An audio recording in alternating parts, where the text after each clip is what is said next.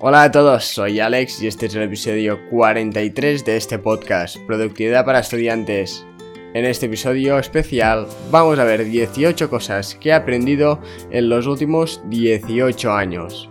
Antes que nada, pero quiero recordarte que puedes suscribirte a mi newsletter semanal en la descripción o en mi página web alexule.net. Dicho esto, empecemos.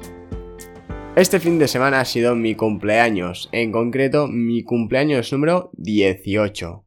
Es por esta razón que quiero hacer un episodio especial en que hablo de 18 cosas de las más importantes, interesantes o que más me han servido a lo largo de estos años. Así que no me enrollo más y empiezo ya con la primera de ellas. Número 1. La vida son etapas. ¿A qué me refiero con esto? Pues básicamente durante el último año me he dado cuenta que no la vida es siempre igual. Con esto me refiero a que no siempre vas a tener las mismas prioridades ni vas a tener el mismo equilibrio. Buscar el equilibrio en tu vida es bueno, pero no siempre va a ser posible. Es decir, durante ciertas etapas de tu vida vas a priorizar ciertos aspectos de tu vida. A lo mejor durante cuando eres joven vas a priorizar tu formación y vas a dedicar muchas más horas a formarte que a otros aspectos de tu vida que para ti también son importantes. A lo mejor en otra etapa es importante la creación de tu propio negocio y dedicas dos o tres o cuatro años muy intensos a trabajar en este. O incluso cuando tengas un hijo, si nunca lo tienes, puede que dedicas los primeros años a estar con él, a cuidarlo, a educarlo, etc. Y a lo mejor vas a tener que desatender un poco más otros aspectos de tu vida. Lo que debes buscar es el equilibrio a largo plazo, es decir, a lo largo de los años tener cierto equilibrio e ir mejorando y progresando en cada uno de estos ámbitos. No siempre puedes estar avanzando en todos tus ámbitos a todas horas por lo que durante a lo largo de tu vida vas a tener distintas etapas con distintas prioridades, y esto no es malo. La segunda cosa es la importancia de aprender inglés y otros idiomas. Si algo he aprendido es que en este mundo tan globalizado en el que vivimos, cada vez los idiomas son más importantes, pero estos se han polarizado mucho. Con esto me refiero básicamente a que hay dos, tres, cuatro idiomas con los cuales vamos a comunicarnos todos en los próximos años. De entre estos, yo destacaría cuatro idiomas, cinco a lo mejor. El primero de todos es el inglés, el segundo el español, luego el francés, finalmente el chino y el árabe. Estos cinco idiomas son probablemente los más importantes y los que más gente va a hablar durante los próximos años, e incluso los idiomas que más se hablan hoy en día. De hecho, si estás escuchando esto es porque ya sabes español, y probablemente hayas estado estudiando inglés. Pero debes darle la importancia que se merece. Aprender idiomas va a permitirte llegar a mucha más gente y trabajar con muchas más personas. Hay ciertos idiomas que son como claves, son los más principales, y aprender estos son muy importantes.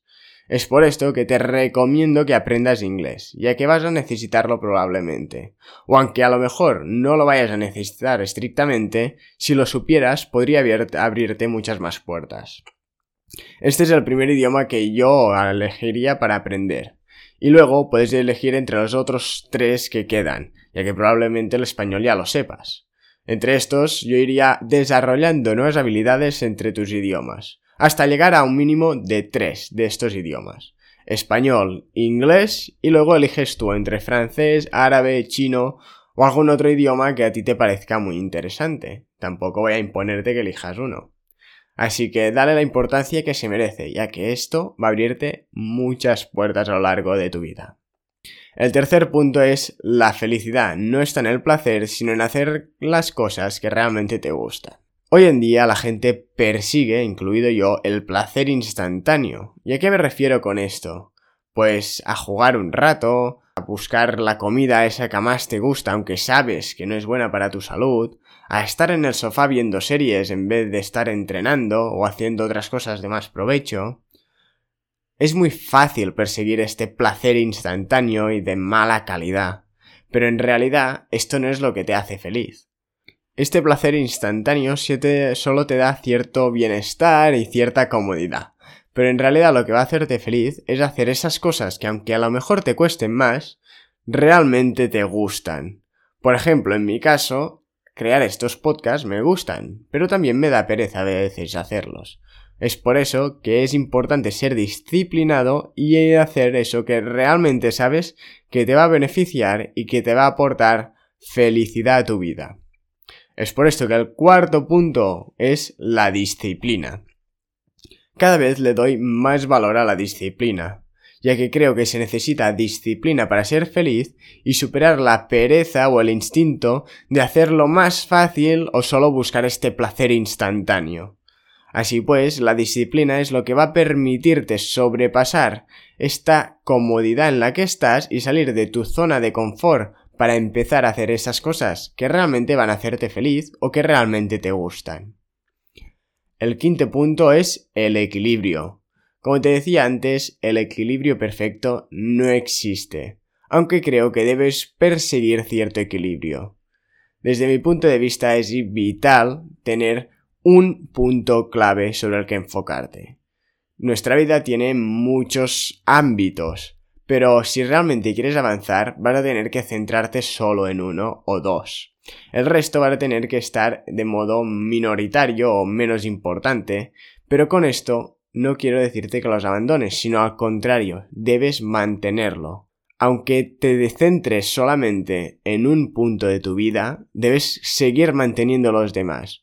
No te digo avanzar y avanzar en todos porque tampoco se puede, pero sí que debes como mínimo mantenerte, mientras estás progresando de forma bestial en un ámbito que tú eliges. Por ejemplo, si tu prioridad ahora son los estudios, enfócate solo en estos, pero no dejes tampoco de quedar con tus amigos o con tu familia, de seguir comiendo bien y entrenar, etc. A lo mejor no vas a poder dedicar tanto tiempo a estas cosas como antes, pero tampoco debes eliminarlas del todo. Así que céntrate en un ámbito de tu vida, pero sin abandonar los otros. El sexto punto es sonreír a la gente por la calle. Ahora con el COVID y las mascarillas es un poco más difícil, pero si algo he aprendido es que sonreír a la gente por la calle te hace más feliz a ti y a los demás. Siempre que me cruzo con alguien, simplemente les sonrío. Porque sí, porque esto me hace sentir bien. Pruébalo y verás cómo estas pequeñas dosis de sonrisa van a hacerte más feliz. Y ver que a la gente también le gusta, también te va a dar cierto placer y felicidad. No cuesta nada, así que pruébalo y verás tus resultados. El siete punto es pensar a 10 años vista.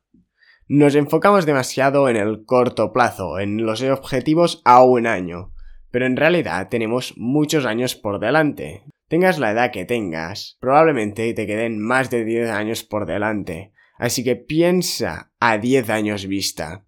¿Por qué? Pues porque 10 años son muchos años y te va a dar tiempo a hacer muchas cosas. Pensar a 10 años va a permitirte pensar en grande. Puede que pensar en, por ejemplo, aprender un idioma te parezca algo abrumador. Pero si piensas que tienes 10 años para aprender un idioma, en realidad tampoco es tanto o tan difícil. Si te lo piensas bien, vas a ver como a cabo de dos años, por ejemplo, yo que tengo 18, tan solo voy a tener 28 años. Y si tengo 10 años para aprender un idioma, es muy probable que lo consiga. Número 8. Deja de consumir y empieza a crear. Consumir es lo que hacemos todos, que si consumir contenido en YouTube, la televisión, que si compramos cosas, etc. Consumir es lo que nos define, pero crear es mucho más importante y mucho más beneficioso. Empieza a crear y deja de consumir tanto, así verás cómo tu vida cambia en tan solo unos años. Número 9. No tengas miedo y pregunta con interés. Y verás como muchas veces recibirás respuesta. Con esto lo que digo es que no debes tener miedo a preguntar. Muchas veces nos quedamos con las ganas de hacer preguntas o incluso de contactar con gente a la que admiramos. Si preguntas con interés y educación, vas a recibir muchas más respuestas de las que te esperas. Punto número 10. Sobre la libertad financiera. Hoy en día mucha gente está pensando en esto de la libertad financiera. Es un tópico muy común y muy popular. Pero vigila, está lleno de trampas y mentiras. Si quieres saber más sobre la libertad financiera, déjamelo saber. Pero es vital que si lo haces, indagues bien o caerás en las trampas que hay en, esta, en este mundo. Por ejemplo, yo lo que me he planteado es pensar a largo plazo, pero buscar también el beneficio a corto plazo. ¿Y a qué me refiero con esto? Pues a que está muy bien tener un plan para cuando tenga 50 o 60 años, asegurarme de que estoy en una buena posición para jubilarme. Pero también es vital que tampoco esperemos a la jubilación para realmente ser libres. Si realmente quieres libertad, empieza hoy y busca la manera de conseguirla lo más rápido posible, sin caer tampoco en estas trampas de hacerse rico de forma rápida y fácil. Esto no existe. Número 11. La importancia de los hábitos y sus problemas ocultos. Los hábitos son vitales. Son las bases de nuestra vida y nuestro progreso. Y crear unos buenos hábitos es de vital importancia. Pero cuidado, no te obsesiones con los hábitos. A veces, tener demasiados hábitos es contraproducente. No toda tu vida vas a tener los mismos hábitos. Un hábito que ahora te es beneficioso, a lo mejor en unos años ya no lo es y vas a tener que eliminarlo. Como te decía antes, la vida son etapas. Busca los hábitos que te ayudan a propulsar tu vida y el ámbito en el que te estás centrando y deja a los otros de lado. Mantén ciertos hábitos beneficiosos a lo largo de toda tu vida, como por ejemplo entrenar, comer bien, hacer mindfulness, etc. Pero luego los demás hábitos más específicos vas a tener que ir cambiándolos. Si solo vas haciendo que agrupar hábitos y cada vez a ir añadiendo hábitos, vas a terminar por no tener tiempo en tu día. Así que mantén ciertos hábitos clave en tu vida y luego los otros ve cambiándolos a medida que tu vida va cambiando y tus prioridades van cambiando. Número 12. La importancia de desconectar una hora al día. Durante un tiempo estuve trabajando de las 7 de la mañana que me despertaba hasta las 8 de la noche que me iba a dormir prácticamente. No paraba en todo el día. Era una máquina de a trabajar. Pero lo que he encontrado es que tampoco se trata de esto. Obviamente era una etapa de mi vida en que necesitaba mucho trabajo ya que estaba empezando nuevas cosas. Pero creo que es importante, aún así, desconectar una hora al día. Parar una horita para poder hacer algo que realmente te gusta es vital. En mi caso es salir afuera a tomar el aire y leer un buen libro. A veces miro una serie que me gusta y me motiva. O incluso me pongo música y me pongo a jugar algún juego que me guste. Esto me permite parar, romper con esta dinámica de trabajo y desconectar. Este pequeño parón me permite luego volver con más fuerza y así poder tener una hora en la que recuperar estas pilas que necesito. Número 13. ¿Cómo ser una máquina de productividad? Si realmente quieres ser una máquina y no parar, lo que debes hacer es planear tu día y ejecutarlo sin excusas. Si haces esto, te prometo que vas a avanzar como nadie. Para eso también he creado un blog en mi post en que hablo de Monk Mode. Este es básicamente un protocolo que te permite ser lo más productivo que uno puede llegar a ser. Este es un protocolo extremo en algunos casos, pero que realmente funciona. Si realmente quieres avanzar en algo, en unos meses, mucho más de lo que podrías avanzar en años de otras formas, lee ese blog. Es un blog extenso en que entra en profundidad en este modo, pero leyendo esta guía básica sobre el Monmouth vas a aprender mucho más sobre cómo ser una máquina de productividad. 14. Céntrate en tu círculo de influencia. Deja la televisión, las noticias y las cosas que no puedes controlar, y céntrate solo en eso que puedes controlar. Si haces esto, vas a ver cómo tu vida mejora mucho más y empiezas a ver progreso y mucho más positivismo en tu vida. Deja estas influencias exteriores que no te aportan nada y empieza a controlar lo que realmente está en tus manos. 15. Lo más importante es la salud, las relaciones personales y el sentimiento de progreso. Si algo he aprendido es que estas tres cosas son realmente importantes y debes mantenerlas siempre en tu vida. No sacrifiques nunca ninguna de las tres.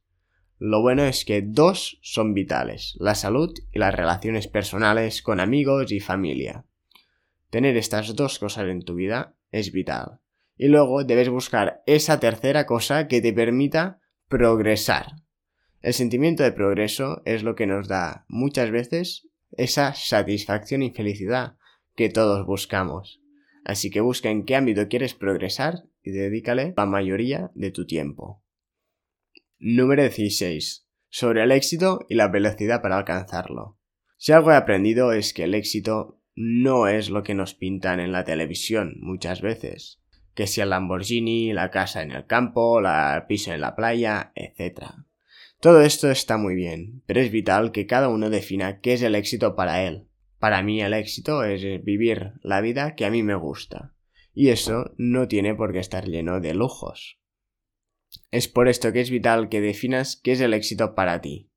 Luego, también es muy importante la velocidad que quieres alcanzarlo. La conclusión a la que he llegado es que prefiero tardar más en llegar a este punto o este éxito, ¿no? Pero hacerlo de forma feliz y teniendo estos parones y sin poder cuidar estos otros ámbitos que realmente me importan, que hacerlo de forma muy rápida, pero sacrificando lo que realmente importa. ¿De qué me sirve tardar solo 5 años en lograr lo que me proponía si durante el camino destrozo mi salud, mis relaciones y todo eso que realmente te hace feliz? Prefiero tardar 10 años o 15 en llegar allí, pero haber tenido y disfrutado mucho más del camino, además de llegar ahí en un punto mucho más bueno en el resto de ámbitos de mi vida. Número 17. La importancia de parar y apreciar las pequeñas cosas de la vida. Esto va muy relacionado con el punto anterior, ¿no? De lento pero constante y feliz, en vez de rápido pero sacrificándolo todo. Es por esto que te incito a que aprendas a parar. A parar ni que sea dos minutos y apreciar las pequeñas cosas que nos brinda la vida. Mira por la ventana y mira qué ves. Si hay sol, sal a la terraza dos minutos y toma un poco el sol. Estas pequeñas cosas realmente sientan bien. Así que no tengas miedo a sacrificar cinco minutos de trabajo o media hora de trabajo para disfrutar estos pequeños placeres. Número 18. La importancia de tomar acción y luego formarte. Si algo he aprendido es que cuando más aprende es haciendo. Hacer es lo más importante. Obviamente formarte es vital, pero no basta con esto. Durante un tiempo y solamente me formaba, miraba vídeos, leía libros, etc. Pero si algo he aprendido en los últimos años es que cuando más se aprende es tomando acción. Primero, toma acción y luego ve formándote a medida que vayas encontrando obstáculos en tu vía. Cada obstáculo que encuentres es una posibilidad de aprender y formarte para superarlo. Así es como realmente vas a avanzar y progresar. Deja de lado la parálisis por análisis. Deja de formarte sin sentido y empieza a probar y realmente testear eso que estás aprendiendo. Y con este punto termina el episodio de hoy. Espero que te haya gustado y que hayas sacado ni que sea un punto o una pequeña perla que te haya servido o te haya abierto los ojos. Cada uno de estos puntos y cosas que te he ido contando son cosas que he ido aprendiendo con el tiempo, y a lo mejor cambio de opinión con algunas.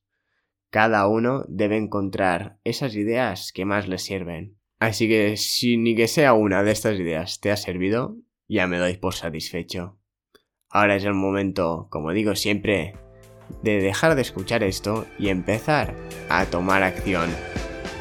Muchas gracias por haberme escuchado. Espero que este episodio te haya gustado y haya sido de utilidad. Si es así, te agradecería enormemente que te suscribas al podcast y lo compartas con un amigo o con alguien a quien le pueda interesar. También te invito a que entres en mi página web alexule.net, desde donde podrás suscribirte a mi newsletter semanal, donde envío contenido exclusivo, además del enlace y breve resumen del podcast de esa semana. Nos vemos el próximo lunes en este podcast. Hasta la próxima.